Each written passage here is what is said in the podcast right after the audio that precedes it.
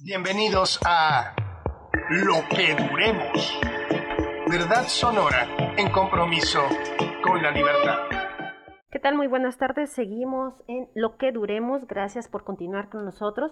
Y ahora tenemos en la llamada, en la vía telefónica, entrevista con Francisco Macías, abogado y especialista en derechos humanos, férreo defensor de muchos de nosotros. Paco, qué gusto saludarte de nuevo. Espero que ya se nos haga costumbre tenerte seguido con nosotros. ¿Cómo estás? Hola, buenas tardes, Analí. Buenas tardes al público Radio Escucha. Este, pues un gusto estar con ustedes, aun a pesar de estos, de estos momentos críticos, ¿no? Exactamente. Eh, pues Paco, justamente en estos momentos, momentos críticos que prácticamente amanecimos con esta noticia y que pues no hay otra de, en todo el día, tú justamente después de darse a conocer la renuncia del fiscal, subías un tuit muy atinado en que señalas, y cito, se va Gerardo Octavio Solís, reflejo de una gestión de impunidad y violaciones a los derechos humanos, se va, pero la dinámica se queda.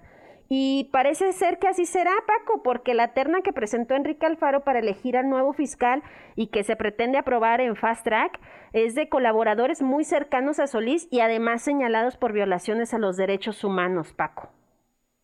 Sí, pues bueno, en el caso de la Fiscalía hemos tenido durante toda la transición de Jalisco, y vaya que ya estamos hablando de década, hemos tenido este quizás alguna excepción con, con don Jorge López Vergara, en donde eh, eh, en realidad se ha optado por perfiles políticos, se ha optado por eh, por una una continuidad hacia lo interno, que es precisamente lo que genera los indicadores tan bajos que tiene la fiscalía, su opacidad y aparte la falta de apertura a procesos en los que contrastando con otras experiencias de, de otras instituciones este como ellas, de otras entidades, pues han tenido otro tipo de procesos, otro tipo de dinámicas, incluso hasta cooperación internacional en ese sentido. Entonces, aquí en este caso, eh, pues se optó por el nombramiento de una persona que no, no tenía características de probidad, que tenía un perfil de eficiencia, un perfil de mano dura, un perfil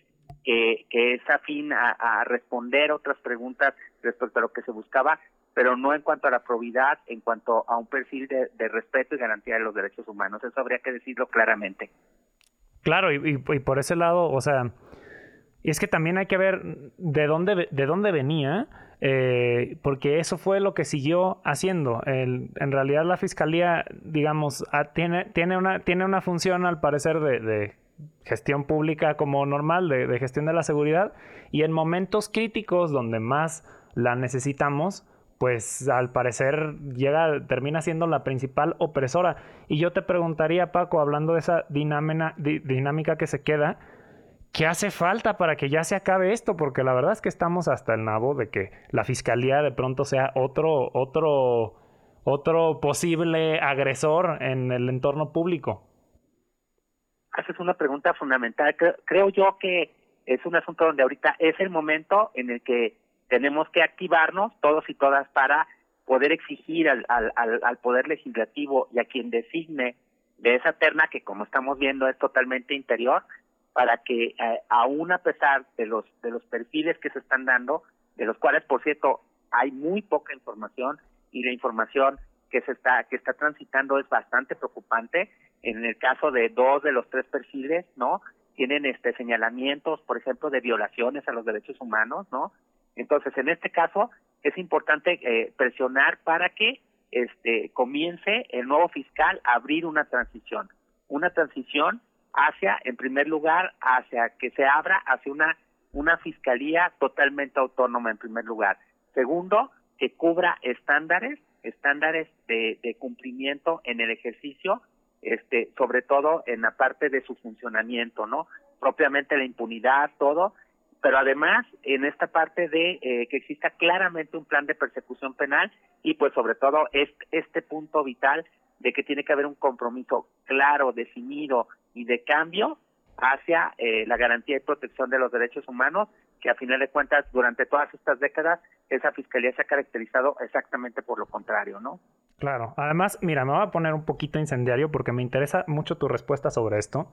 Eh, yo no soy abogado, pero estábamos estudiando el proceso que tendría que seguir para que se nombre a un nuevo fiscal. Y la verdad es que estos perfiles, pues como mencionas, no solo son preocupantes, dos de, tres, y el otro tampoco es como súper, súper, eh, ¿cómo decirlo?, esperanzador, sino que podrían haber muchísimos mejores perfiles. La pregunta incendiaria es la siguiente, ¿sí o no el Congreso podría rechazar a toda la terna completita si quisiera? Esa es una buena pregunta, creo que ahí es un llamado a la responsabilidad del Congreso a que pueda asumir su papel, sobre todo de hacer visible eh, y complete el procedimiento tal cual como viene en la ley.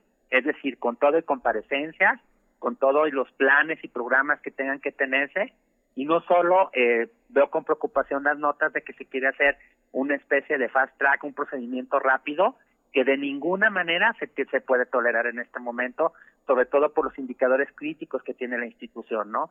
Creo que eh, el papel que ahorita tiene el Congreso es hacer visible, transparentar y en cuanto a la decisión, obviamente estamos ante ante intereses, obviamente de mayorías, mayorías partidistas, minorías partidistas, que seguramente es una agenda que también hay que decirlo, este, los mismos partidos políticos han generado estos huecos, tampoco ha habido fortalezas en cuanto a este trabajo a nivel nacional, tampoco se ha logrado la autonomía total de la fiscalía, entonces estamos más bien en una agenda en donde creo yo que están ante una oportunidad de nombrar un perfil que tenga un oído grande, ¿no? Un oído receptivo para acelerar y dar comenzar a dar pasos del cero al uno, ahora sí que en términos como tú lo refieres incendiarios, para comenzar a construir el andamiaje, incluso que se mire de forma temporal este nuevo fiscal para abrirle paso realmente a una fiscalía que genere una transición más amplia insisto, con cooperación internacional, con apertura a la participación de, todas las personas que pueden estar involucradas en que mejore la procuración de justicia y sobre todo midiendo sus indicadores este, y transparentándolos. Oye Paco, pero pues parece que prácticamente nos vamos a quedar con las ganas de todo esto porque la última noticia o lo último que se sabe es que al final no habrá terna para la fiscalía porque el Congreso únicamente deberá ratificar al actual encargado del despacho, Luis Joaquín Méndez Ruiz. De los tres que estaban en la terna, es el único que no tiene señalamientos directos por violar derechos humanos. Eh, los otros dos, pues ya lo dijimos al principio del programa, son prácticamente impresentables. Pero Luis Joaquín, pues sí había sido señalado en un diagnóstico, informe especial sobre los derechos de la niñez, Paco. Y pues así las cosas, al parecer nada más, como siempre, el Congreso del Estado nada más va a servir para pues avalar los, los caprichos del gobernador. ¿Cómo ves esto? Pues digamos que es una construcción pendiente, ¿no, Analí? En el, en el sentido de de dónde surge un perfil de fiscal, con qué, con qué entarimado, con qué probidad, con qué, eh, digamos, con qué sabiduría para poder llegar a un cargo y dónde se va cocinando esos cargos, ¿no? eh, cuando uno ve experiencias de otros países, pues te vas dando cuenta que precisamente eh, la gobernanza en las instituciones, la transparencia, los indicadores permiten que lleguen personas eh, cuyos perfiles evidentemente, aunque tengan una lógica de discusión, eh, permiten un desarrollo en las instituciones. Eso es una agenda pendiente en México, ¿no? Y en Jalisco más, porque nuestra construcción de autonomía es pobre, es una construcción que ni siquiera llegó a indicadores y de hecho el propio procedimiento que tuvo el exfiscal pues se basó precisamente en un perfil eh, este y como perfil evidentemente son personas que tienen un perfil profesional muy potente pero que se omiten aspectos éticos técnicos de probidad que a final de cuentas es donde en donde se engendran este tipo de intereses no hoy por hoy Jalisco a lo que podemos apostarle es a que haya una presión social para que esa institución comience a moverse y de otra manera yo también llamaría a, las personas a que tratarnos de interesar más también en la dinámica interna de esta institución, porque también hay que decir que internamente, aunque los llamados en muchos medios fue que se quería alguien interno, en realidad también eh, la poca información pública que se ha transparentado, hay que decirlo que también la propia gente interna tampoco está satisfecha con sus indicadores y eso también nos tiene que llamar la atención, que es un proceso de apertura para poder comenzar a dar pasos hacia, hacia lo nuevo que se requiere. Sí, y abres varias cuestionantes que después del corte vamos a ver si las respondemos juntos, Paco. Eh, te agradecemos que sigas con nosotros y vamos a un corte, esto es lo que duremos. Ya regresamos y tenemos a Francisco Macías, abogado y especialista en derechos humanos en la vía telefónica. Paco, nos quedamos justamente pues platicando sobre este tema que ha sido bastante posicionado y pues una demanda de la ciudadanía en torno a una fiscalía que sirva. ¿Qué es eso? O sea, ¿cómo, cómo lo, pueden, lo podemos entender? Este proceso de fiscalía que sirva, pues ha sido un proceso para empezar participativo entre especialistas, universitarios, universitarias, este, víctimas, ¿no? Sobrevivientes, ¿no? Que a final de cuentas buscan construir indicadores para darle contenido a eso que le llamamos perfil, ¿no? Y que es más allá que solamente un currículum de una persona, sino en realidad eh, comenzar a regular como, eh, más allá de una designación, el, el reflejo a través de una persona de un quehacer institucional, ¿no? Y en esta parte de fiscalía que sirva, básicamente se trata de darle contenido eh, a lo que sería una idea de institución, ¿no? Y aquí hablamos mucho de leyes, hablamos mucho de facultades, de funciones, pero que tiene que tener un, un ejercicio claro, una decisión clara desde que ingresa un, una determinada persona, ¿no? Eh, recuerdo el ejercicio que se hizo, por ejemplo, en la Ciudad de México con la fiscal actual, en donde en realidad primero se partió de, de una reforma este, sustantiva al sentido de cómo debería de ser actualmente una fiscalía este, para poder responder a los desafíos sociales, para luego darle cabida al nombramiento de una fiscal autónoma, ¿no? Por eso en el caso en el caso concreto de Ciudad de México, aunque tienen desafíos muy grandes, hay macrocriminalidad, también hay hay cuestiones que están en el proceso, en realidad alcanzamos a ver este otro tipo de dinámica y otro tipo de funcionamiento. En el caso de acá seguimos funcionando bajo dinámicas pues de hace décadas en donde simplemente eh, nos basta la, la, cumplir con los requisitos legales y no mirar este el funcionamiento como tal de las instituciones. De tal manera que el ejercicio de fiscalía que sirva incluía también entrevistas de fondo, análisis del perfil, puntajes, pues que a final de cuentas servían para llamar el interés pues de quien quien tuviera pues quien lo tuviera pues para, para, este tipo de nombramientos este sobre todo para pues saber a qué atenerse y, y cómo deberían de estar estas construcciones futuras, ¿no? Pues aquí en Jalisco tenemos el ejemplo de cómo no debe ser una fiscalía, ¿no? y cómo no debe ser un cómo fiscal. no debe y, y, también creo yo que también de mejorar como oportunidad estos procedimientos de designación, ¿no? Porque insisto, en el caso en el caso del fiscal, pues evidentemente se aprobó un perfil este, pero se eh, curiosamente no se observó la cuestión de la probidad, que en este caso pues venía de graves señalamientos de violaciones a los derechos humanos en el marco pues de la cumbre de América Latina y, y Europa, ¿no? Exacto. Oye, justamente quiero regresar a ese tema Paco, porque pues las prácticas de impunidad en la fiscalía están bien arraigadas, ¿no? Y lo sabemos y aún así parece que no pasa nada.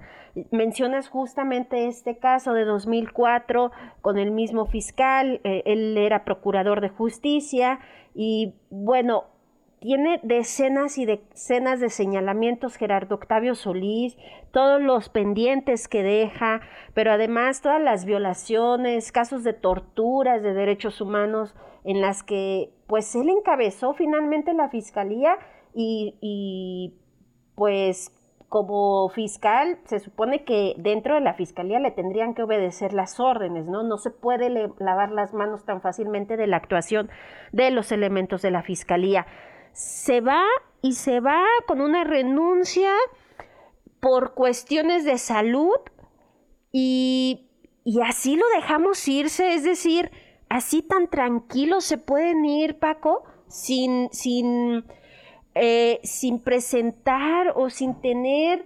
sanciones, si, o sea, así, simplemente, ya me voy, ya hice todo esto y no pasa nada pues eso nos dice mucho de como lo que predomina en este tipo de ejercicios, ¿no? Donde predomina más un ejercicio de poder, incluso este propio hecho que tú mencionas, digo, aún a, pesar de que creo que nos sumamos al llamado de que mejoren su situación de salud, porque creo que no hay que separar esta parte de rendición de cuentas de la parte humana, pero a final de cuentas, bajo una bajo una visión como más amplia, podríamos decir que hasta se toman los cargos como una cuestión personal y no como una cuestión de instituciones, de democracia, de garantía de un derecho a la justicia, pues que hoy está pendiente en Jalisco, ¿no?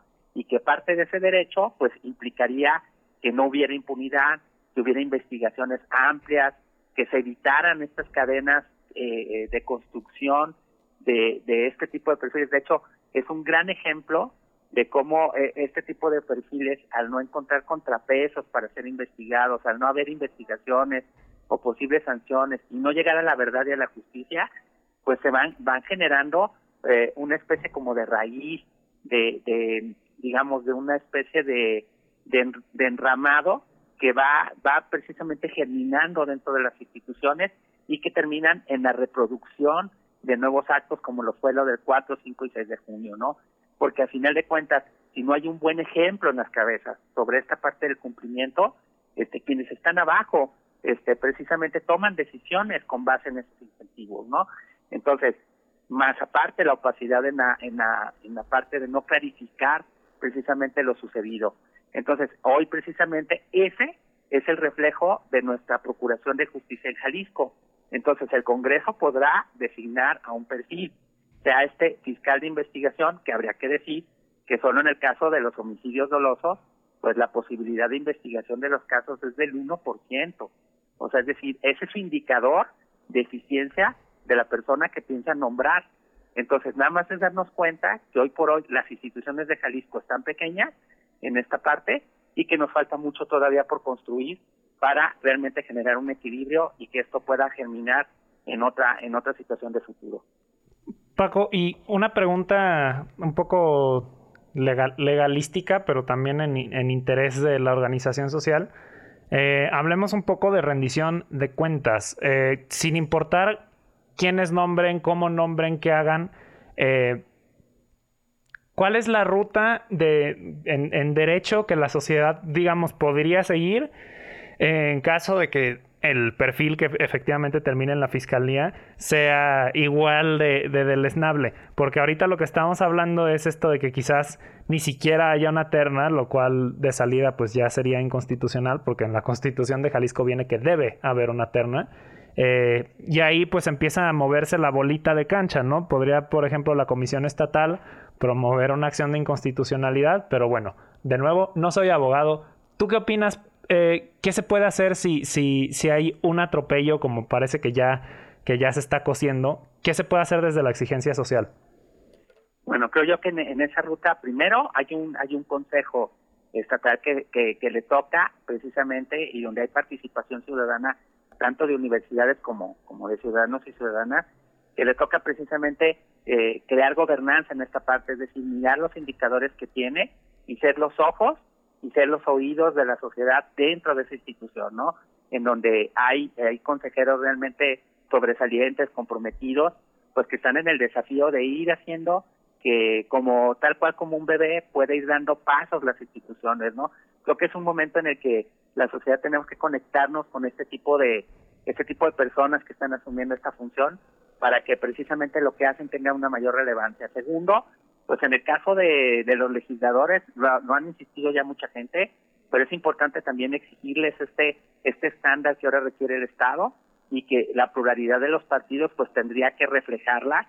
Este, en las mayorías se entiende que hay intereses de, de decisiones este, pues más corporativistas por los liderazgos que hay en el gobierno del Estado, pero pues para eso también son las otras mayorías en donde verdaderamente tienen que demostrar para qué fueron opciones político-electorales, ¿no?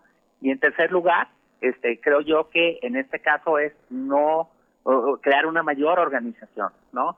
Eh, creo que la, en la sociedad este, ha caminado mucho y creo que también se ha demostrado que cada vez más hay más oídos, más solidaridad hacia la organización de todos aquellos que buscan cambios, ¿no? Escuchar más a la sociedad civil, participar más con organizaciones de la sociedad civil que están insistiendo y que están proponiendo estándares pues para la mejora de, de toda esta situación. Creo que la ruta tendría que ser por ahí, junto con las universidades que obviamente también tienen este, rutas de salida y eh, entre otras cosas, ¿no? Que, que, creo que serían útiles para poder ir planteando en estos momentos que son que hay cambios, ¿no? Pues Paco, sí. Paco, perdón. Paco, pues nos dejas muchas, muchas dudas abiertas todavía, pero ya se nos acabó el tiempo. Entonces esperamos tenerte en los próximos días, engalanarnos otra vez eh, contigo. Y pues para seguir, como dices, estar pendiente de, lo, de la postura del Consejo Estatal, estar pendiente de cómo vamos a reaccionar como sociedad, qué se va a hacer, si vamos a, o si se va a mover más este tema de, fiscalía eh, independiente, autónoma, si en el Congreso, pues cómo van a actuar y pues sobre todo el tema de qué hacen las víctimas, porque no son pocas las víctimas de la Fiscalía en manos de Gerardo Octavio Solís. Entonces, vamos a estar muy pendientes de esto, esperamos platicar muy pronto contigo y te agradecemos este tiempo. Al contrario, el, el agradecido soy yo por el espacio y que espero que entre todos y todas podamos este, posicionar este interés ahora, ahora que está esta ventana de oportunidad. Pues muchísimas gracias por la entrevista, Paco. Y bueno, aquí en el programa estamos eh, Analí Nuño, Andrés de la Peña en cabina, en controles Alejandra Magallanes, en teléfonos Valeria Lunarti. Les agradecemos mucho su tiempo esta tarde y esto fue Lo que duremos. Lo que duremos. Esto fue Lo que duremos